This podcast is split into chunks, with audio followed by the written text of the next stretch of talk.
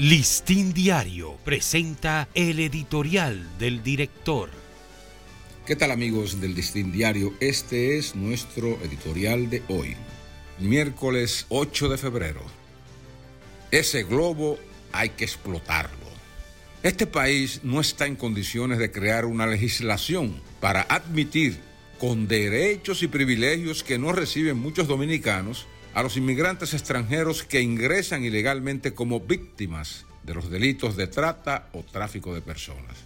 En principio, una legislación de ese tipo alentaría, en lugar de sofocar, el perverso negocio de unos cuantos coyotes o militares fronterizos que promueven el tráfico ilícito de inmigrantes, como ocurre con la vuelta por México.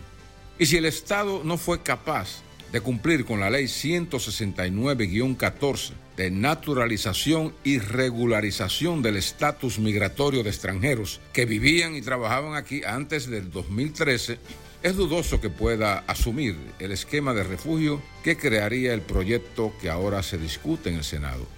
Si tampoco el Estado ha hecho cumplir la normativa del Código de Trabajo que dispone que el 80% de la empleomanía de una empresa debe estar integrada por dominicanos, casi imposible le resultaría promover la inserción de los inmigrantes acogidos en labores remuneradas, lo que no hace con los dominicanos desempleados. El sometimiento de este proyecto al Congreso podría verse como un globo de ensayo para medir el grado de aprobación o rechazo de la población, justo en el momento en que la crisis de Haití es vista y calificada por el gobierno como una seria amenaza a la seguridad nacional. Siendo así las cosas, a nadie escapa la intrínseca peligrosidad que encierra la apertura de una puerta legal para que haitianos, principalmente, alegando que huyen de la hambruna, la violencia o la inseguridad, entren en masa para acogerse a las múltiples bondades del asilo, con todo incluido. También la mayoría intuye que este proyecto es un traje a la medida, sin disimulos, a las presiones que recibe el país de la comunidad internacional para que seamos parte de la solución a la crisis de Haití, desfogando refugiados aquí y no en sus propios territorios.